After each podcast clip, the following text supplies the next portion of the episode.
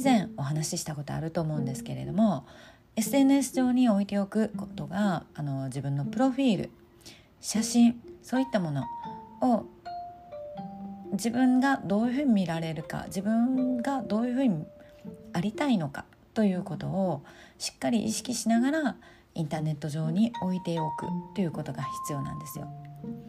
これは、まあ、ちょっとねあのそのプロフィールの話を以前にアップした時に嬉しかったんですけれどもあの私が音声で、えー、ご自分の写真欄のところに例えば飼っているペットの、えー、ワンちゃんや猫ちゃんの写真を載せたり自分の後ろ姿を載せたりあの顔から下を載せたり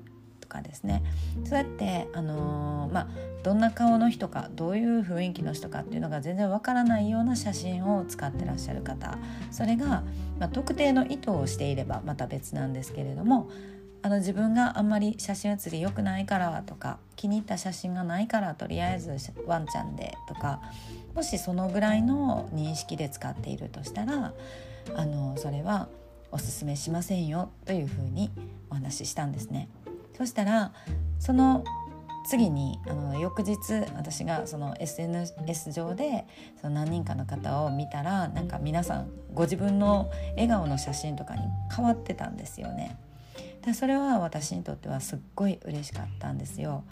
ああちゃんと聞いてくださっていてそして自分にできることをすぐに取り入れておられるそういう人っていうのはもうどんどん変化のスピードが加速していくのでいいこと尽くしなんですよ。自分の中でも次々と気づかれると思うんですねでそれがまた行動に変わっていってそしてその行動したことで自分が肌感覚でなんかまた感じられるようになって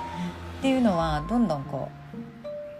ういいループになるというかあの相乗効果になって自分で自分をこ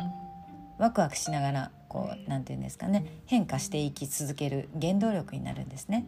そして、えっと、日々のいろんな些細なことを決める時にも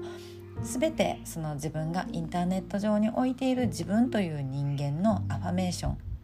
こういう人間ですっていう宣言していることの一貫性と照らし合わせた行動をとっていくようになるということです。ぜひ他人の中のセルフイメージを書き換えるこれをやってみていただけたらなと思います。ということで今日の配信は以上になります。また次回お会いしましょう。ありがとうございました。